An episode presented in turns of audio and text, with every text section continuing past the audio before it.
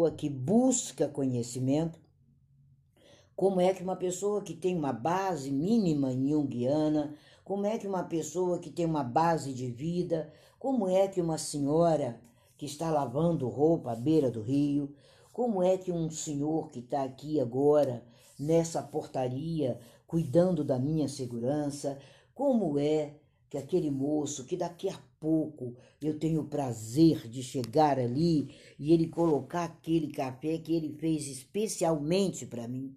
Eu sempre chego lá e digo: sabia que esse café você fez para mim. Vai reagir. Como será que ele vai ver a minha chegada? Será que são pedras? Será que a gente pode reconhecer todo o seu talento? Nós estamos aqui numa sala que, no mínimo, a gente deve ter cinco a dez escritores. Aonde estão suas obras?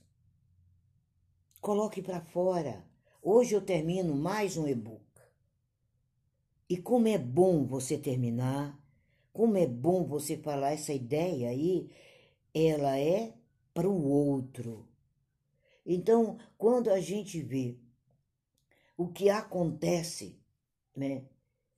Nós vemos a história do Rabino Tal, conta uma, uma, esse é um rabino de grande influência, que ele estava chegando, né, é, em um território e alguns dos alunos dele estavam muito indignados, né, e que ele tinha exigido muito, né, de cada um deles porque é um, uma característica nata de um rabino, porque ele é mestre, ele constrói mestres.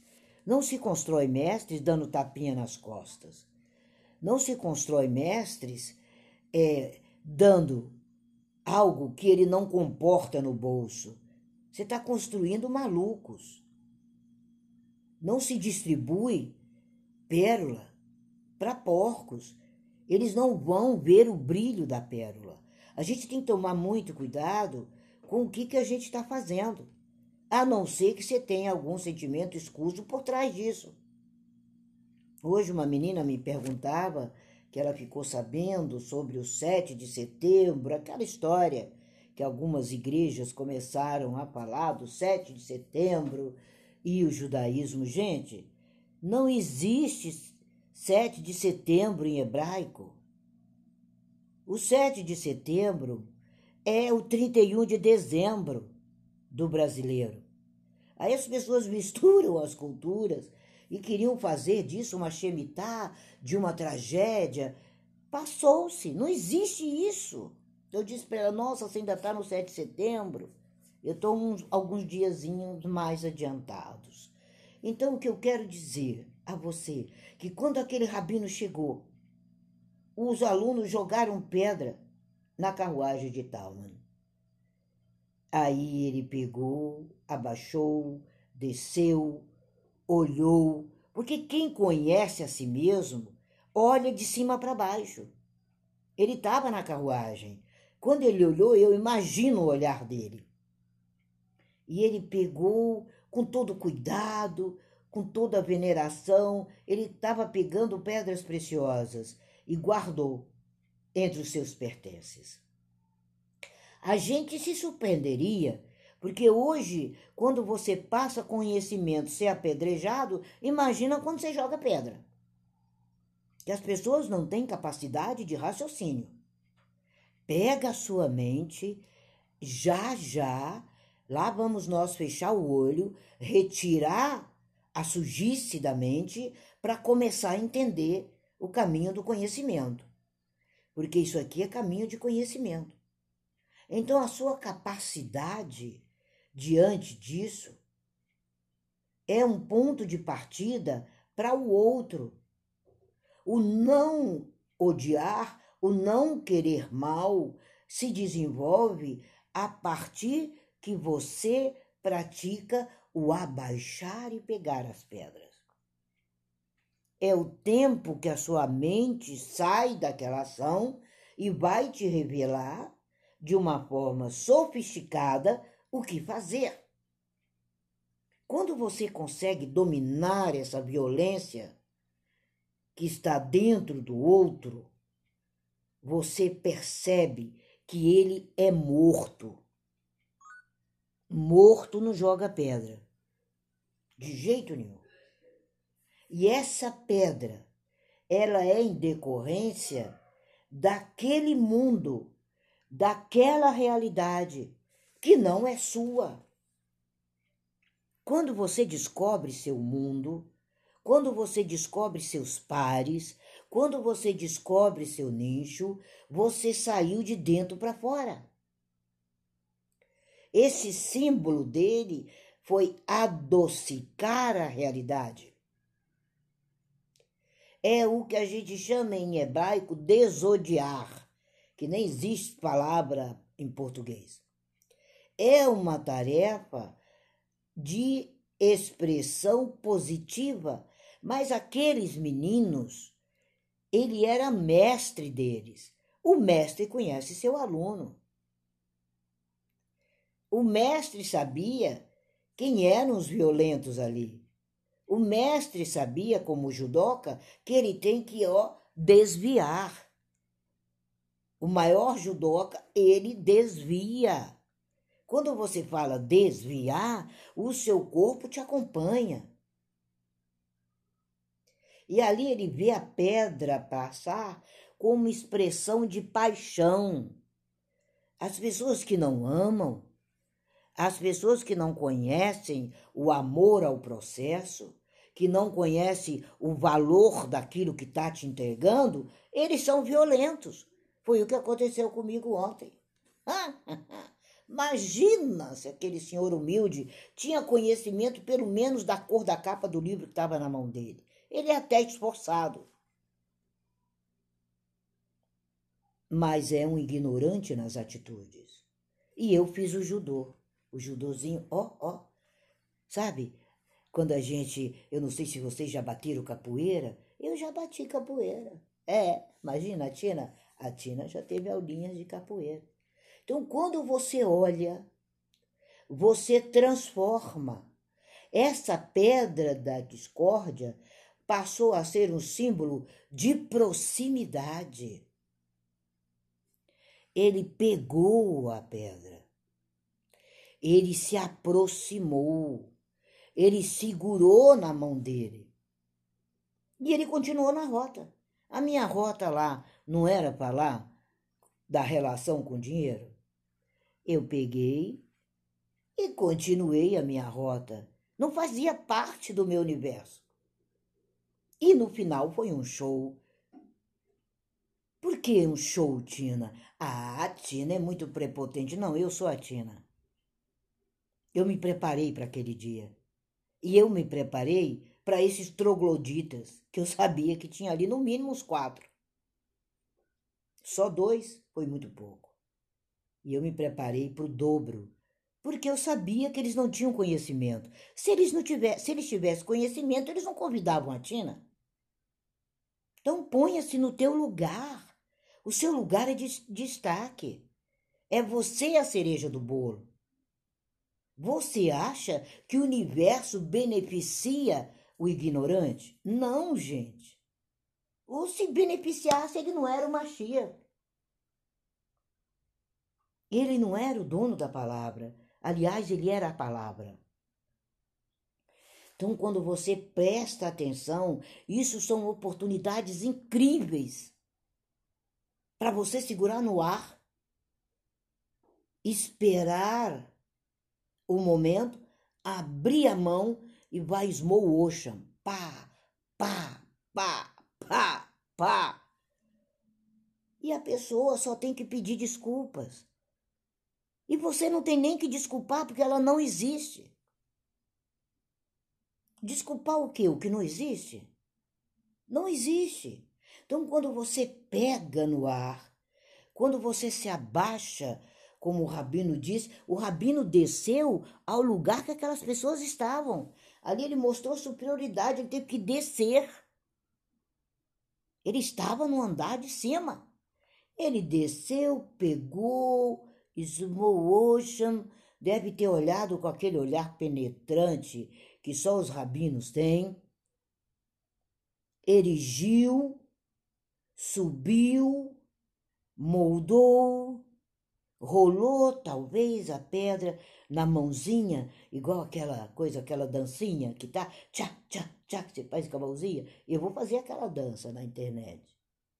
E ele pega essa oportunidade e transforma. Será por quê? Porque ele sabia o caminho que ele tinha passado. Ele conhecia a rota dele. Existem alguns momentos dos nossos exercícios na Kabbalah, quando estamos atendendo pessoas muito difíceis, e que a gente está num lugar geralmente aberto, né? Que a gente eu gosto muito do atendimento aberto, né? Aí eu tiro o sapato e passo por ali em cima de algumas pedrinhas, a pedrinha penetra, né? Aí eu sento e olho para aquela pessoa, aí eu falo: quantas pedras será que ela pisou? Eu piso numa pedra para lembrar as pedras que estavam no caminho dela. Ela nem percebe que isso é um exercício de crescimento dentro da Kabbalah.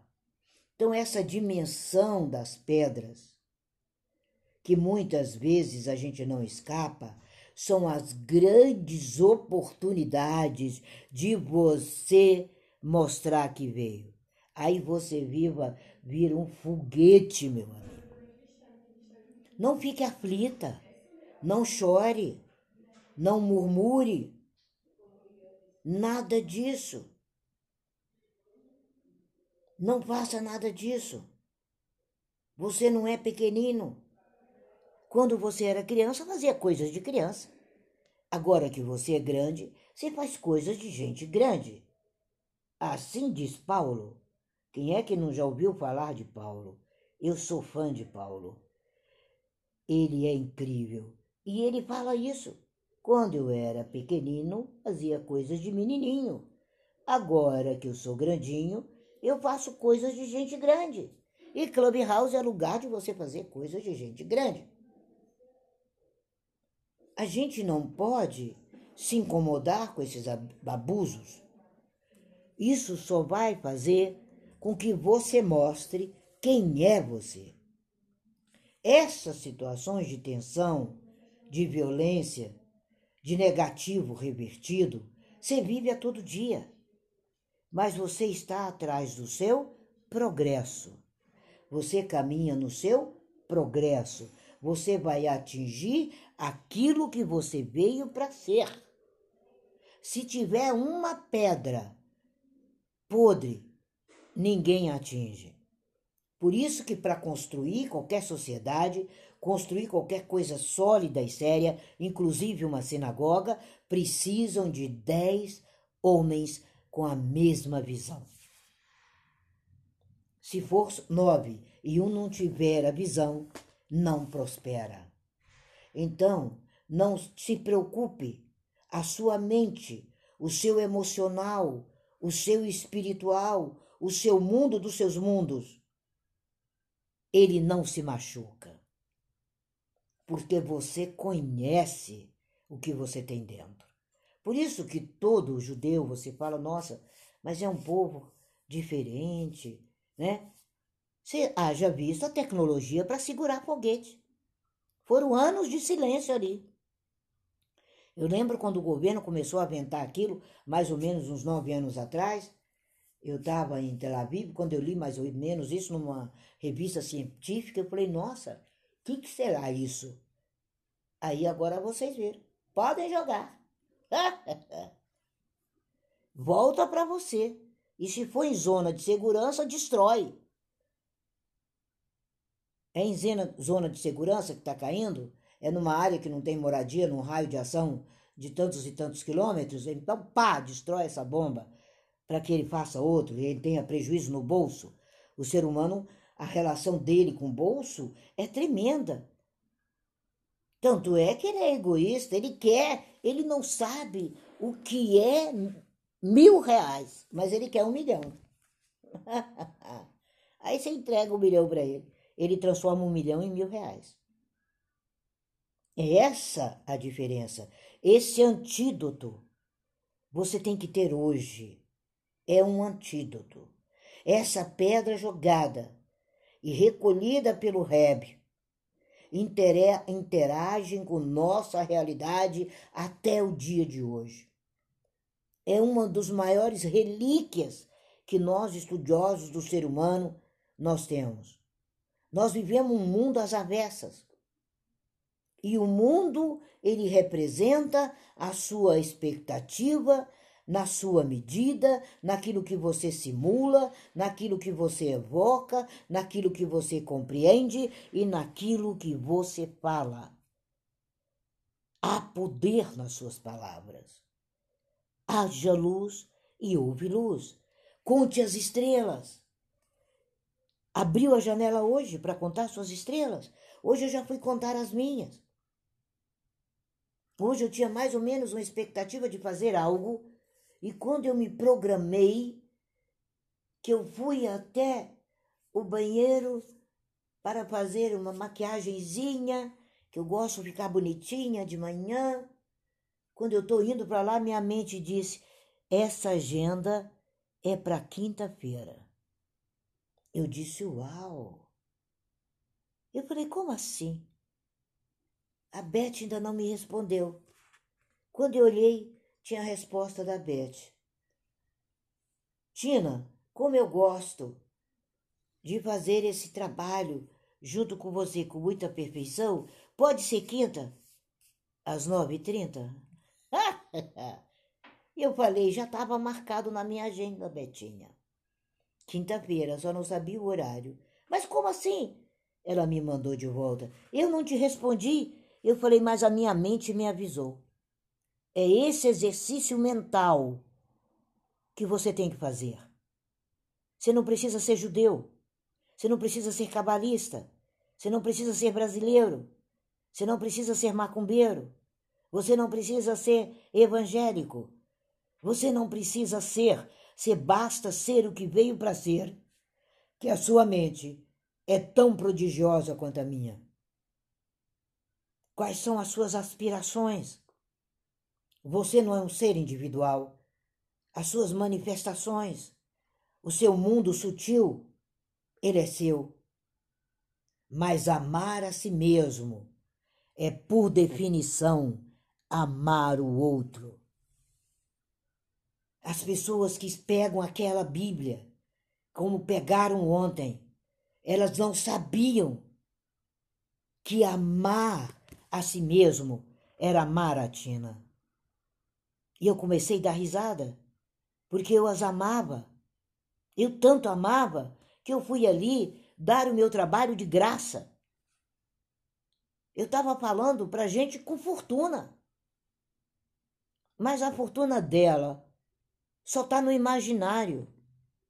Eu sabia que elas eram a maioria miseráveis, que elas precisavam de ajuda. Então aprenda isso com Machia. Amar a si mesmo é, por definição, amar o outro. Por isso que ele diz: ama a si mesmo, não é? Ama ao eterno e ama a si mesmo. Depois ama o outro. Ele resumiu tudo no universo, está resumido nessa frase. Não tem jeito. Se você não se ama, você não vai amar a Dedê, não vai amar o Luiz, não vai amar Juju, não vai. O seu mundo está às avessas. Pega aquela dancinha, faz troca, troca com a mãozinha, tchá, tchá, põe, põe, põe do ladinho, pá, pá, faz aquela dancinha que está na internet. Ali a definição do amor encaixa, encaixa com maciez, com delicadeza. É isso, guarda a pedra, mas preserva a amostra recolhida de outros mundos, que são seus mundos particulares, são seus mundos espirituais. Você tem uma amostra da sua pedra, e a sua pedra é de diamante puro. É um meteorito que colidiu com esse planeta e trouxe para você, para o seu universo, relíquias provenientes do seu universo interno. É um choque. Foi o choque que aconteceu para impedir as águas em Salvador. Houve um choque estelar para Salvador não se alagar.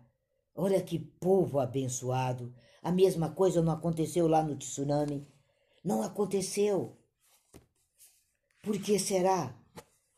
Qual é o sintoma que existe nesse lugar chamado Brasil? Como é que a gente aprende com isso?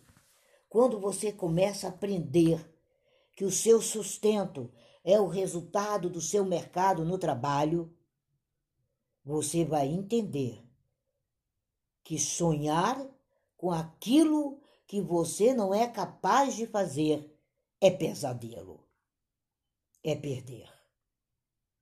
Você tem que fazer, você tem que ser, aí você tem. Por isso que em hebraico não existe a palavra ter. Nós somos um saldo do tudo. Ou será possível construir uma casa sem alicerce? Não vão construir. Tem projetos mirabolantes nesse planeta. Tem pessoas querendo investir no ser humano, mas não encontra. Encontra humanos, mas não encontra seres. E o nosso trabalho nesse aprendizagem é possível interagir. O seu trabalho, trabalho em hebraico, é a translation, é energia. Por isso que falava suor de rosto. Não é pegar enxada, não. Enxada é escravidão. A única enxada que você tem que pegar para limpar a mente. E o sustento advém desse instrumental, desse espaço favorável. Mercado é espaço favorável em hebraico. Olha as traduções que tem por aí, gente. E a terra é que faz o homem. Você pertence a um nicho ecológico. Por isso que a gente fala de economia, por isso que a gente fala de ecologia, por isso que nós citamos a economia. As pessoas pensam que é aquela economia que o economista trabalha com ela, é o lidar com o ser, é o lidar com a interação, é o lidar com o conteúdo. É isso que você veio para ser. É isso que eu sempre digo. Se está te agradando, chama alguém. Se não está te agradando, não fique. Se não há amor, não permaneça lá. Quando a gente entende que era necessário um sopro e um jardim, foi necessário um sopro e um jardim. Conta a lenda. Muitos vão dizer, Tina, isso é lenda, mas é uma lenda bonitinha. Se, se esse sopro, se essa respiração não é importante, fecha seu nariz e sua boca durante um minuto e meio e espera eu pegar o avião para ir para o seu enterro. Ou é você que coloca o ar que você quer dentro do seu pulmão? É você o dono dessa energia? então fecha o nariz e a boca, que eu vou ao seu enterro com muito prazer. Porque quem não vive com alegria o que é, está no, tá no mundo dos mortos. Não está aqui. Aqui está teu corpo.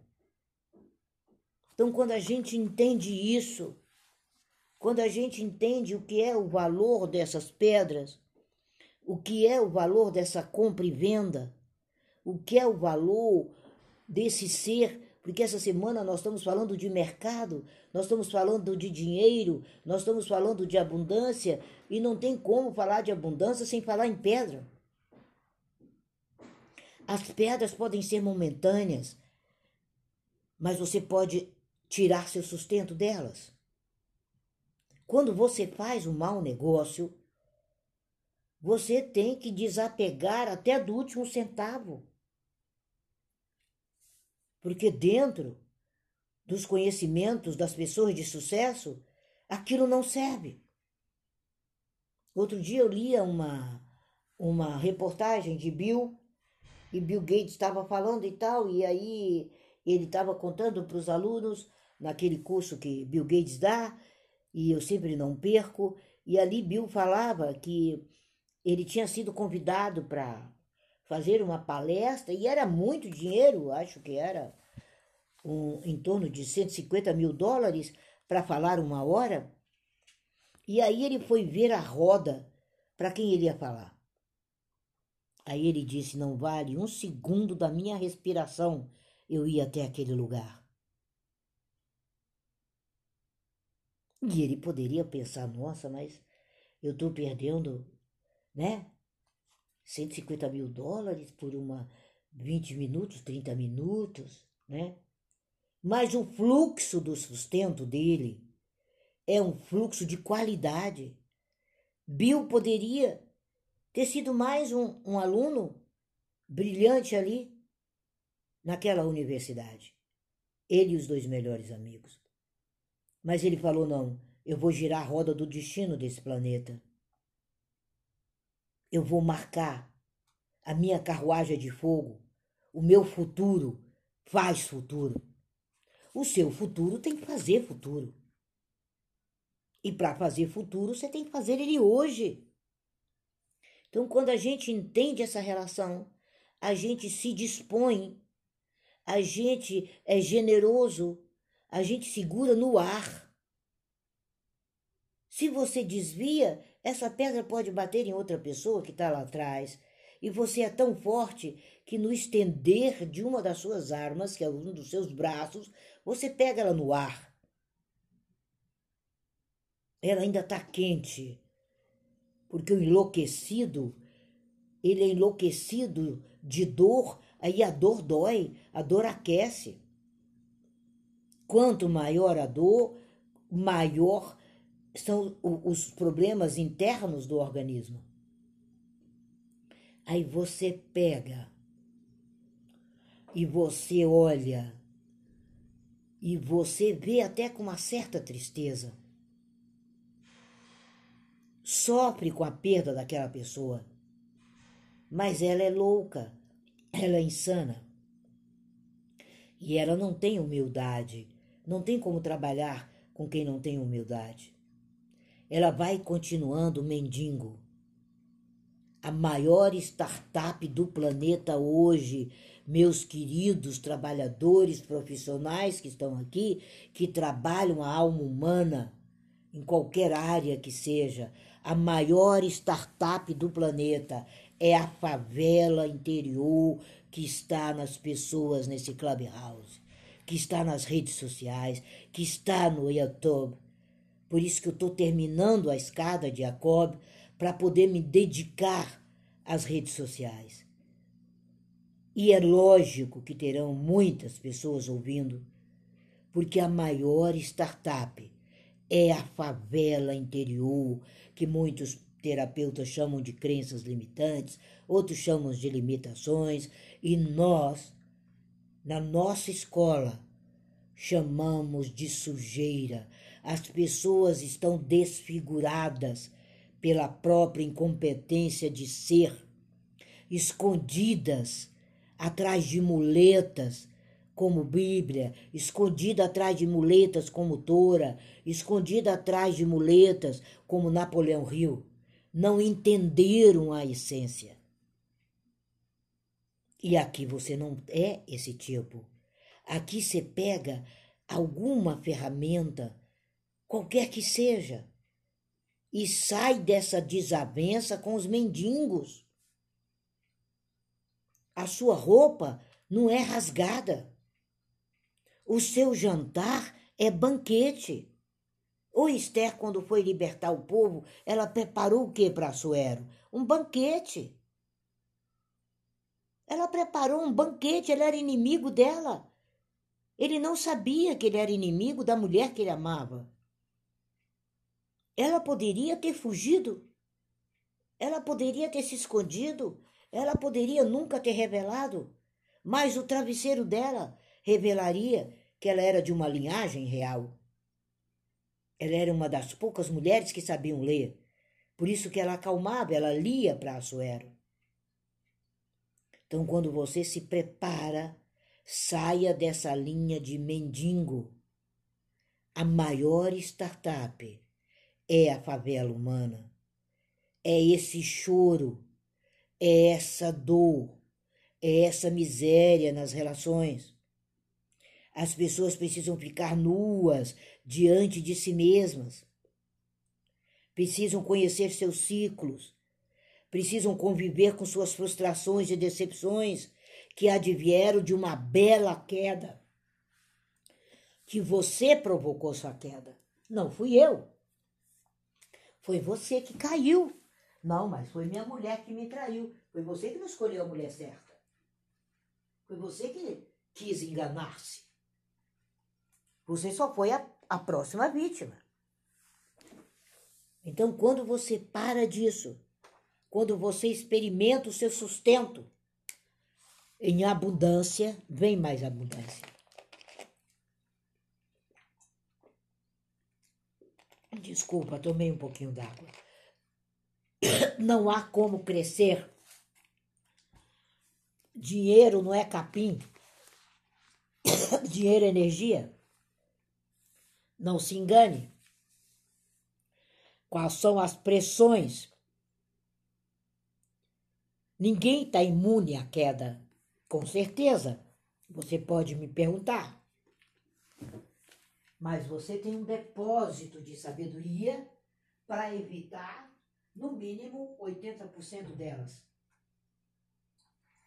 Você é mente prodigiosa você é mente prodigiosa. Para de mentir para você. Não, mas a gente cai. Não, mas tem outra. Não, mas é assim mesmo, a gente repete padrões. Eu vejo terapeuta falando isso. Eu falo, oh my gosh, temos que caçar o diploma desse camarada. Ele não estudou, ele matou aula. Ele colou. Tem gente na faculdade colando, né? Chama cola, né? Acho que ainda chama, não sei. Então a sua área de imunidade não acredita. Se o terapeuta falar isso para você, pede o dinheiro todinho de volta. Processa ele. Reclama dele no conselho. O ser humano é inteiro.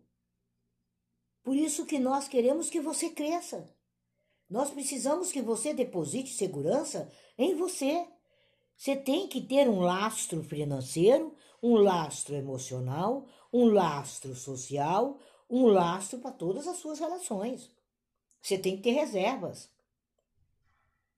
E as reservas são essas pedras. Você tem que saber onde você vai depositar sua segurança. Você está subindo, escalando uma montanha.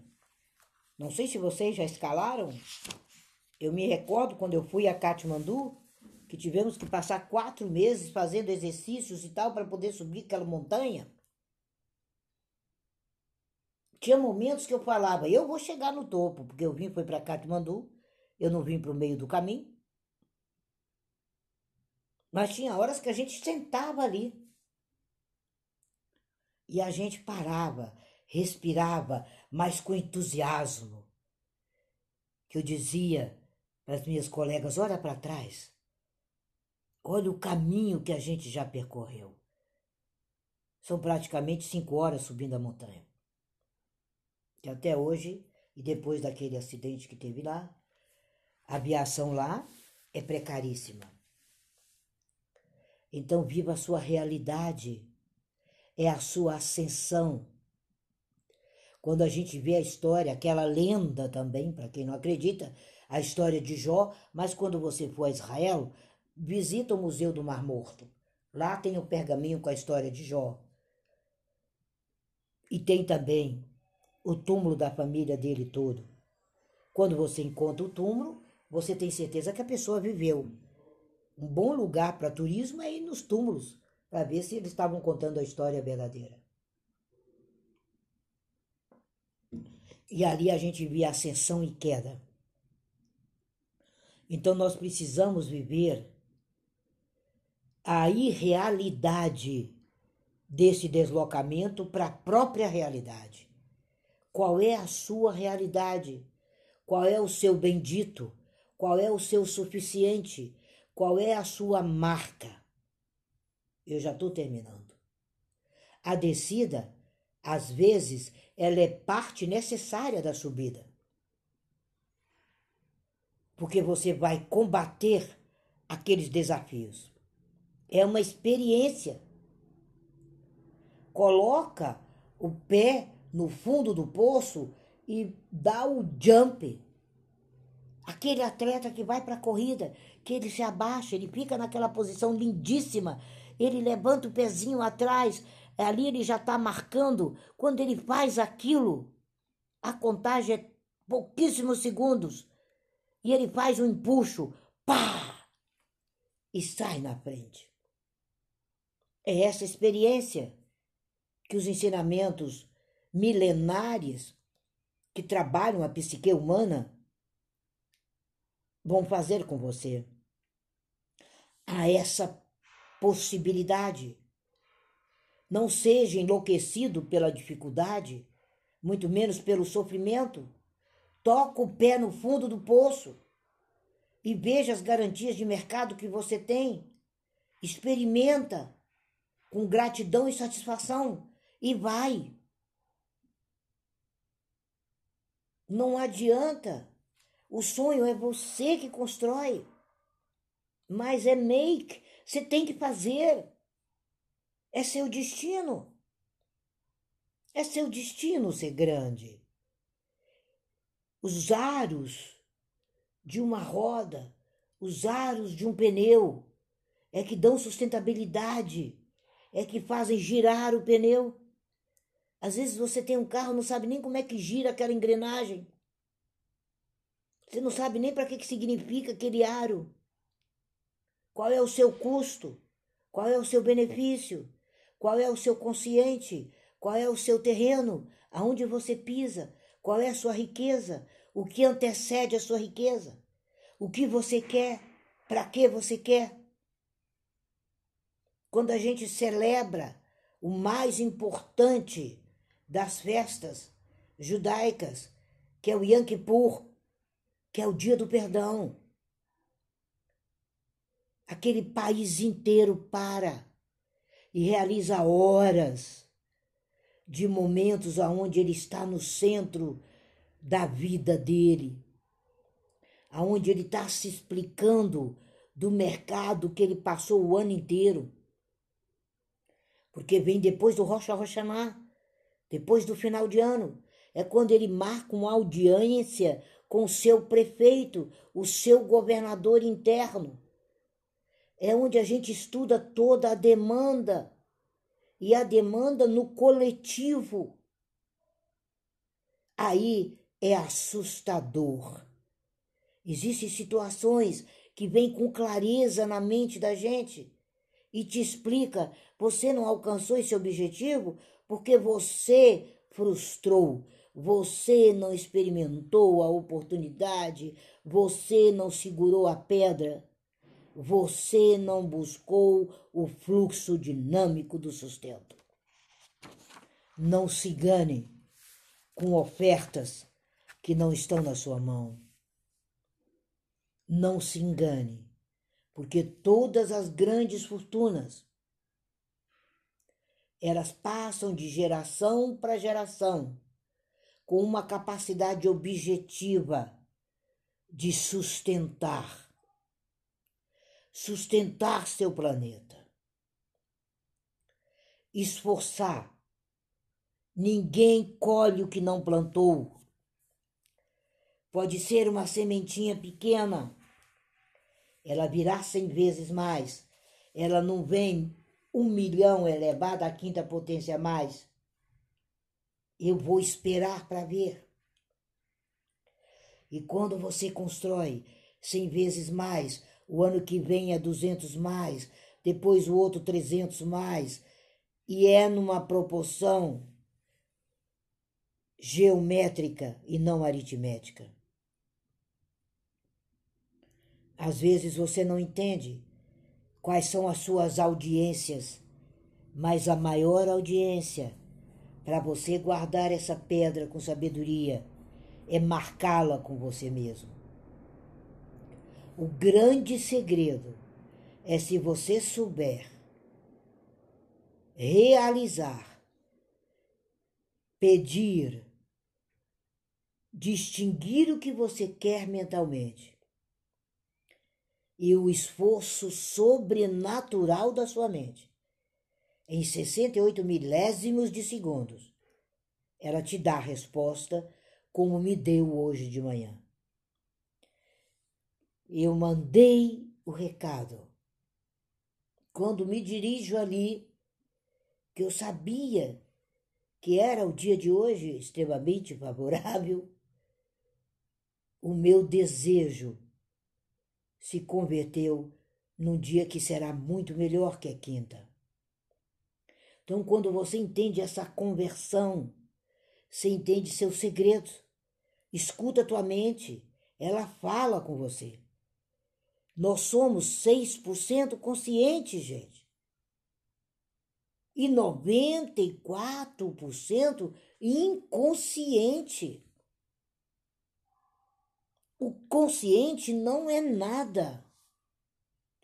O consciente é o livre-arbítrio que só serve para fazer besteira. E o inconsciente está lá, esperando você vibrar, esperando você falar, esperando você definir, te trazendo as maiores perspectivas trazendo o dinheiro do seu jantar, trazendo a roupa de linho que você merece, trazendo as pérolas do universo. E viver assim é ir além do sustento, é ser o próprio sustento. Para de se auto-bastar. Não bastou, segue adiante não bastou, segue adiante, concretiza-se no mercado. Saia desse lugar. Há uma harmonia, há uma felicidade, há um um, como a gente chama em hebraico, é um, tudo é um. Um mais um dá um. É essa a sua experiência. É essa a sua condição humana. Não há mais nostalgia. Não há mais lembranças de subidas e descidas. É agora. A sua esperança é agora. O seu mundo interage agora. Não existe essa linearidade que estão te contando. A rotação é sua. A roda da vida é sua. E a roda descendente ou ascendente é você que define. É isso que é, dentro da nossa visão, dentro daquilo que nós buscamos estudar, dentro do ser humano que busca compreender o seu universo, guardando as pedras que te jogaram para substituí-las pelos meteoritos que estão dentro de você. Você é essa pessoa que vai conhecer sempre a sua relação com o copo, com o bolso e com a raiva. É essa relação que a gente trabalha com todos os fundamentos tão contemporâneos de quatro mil anos, no mínimo, atrás.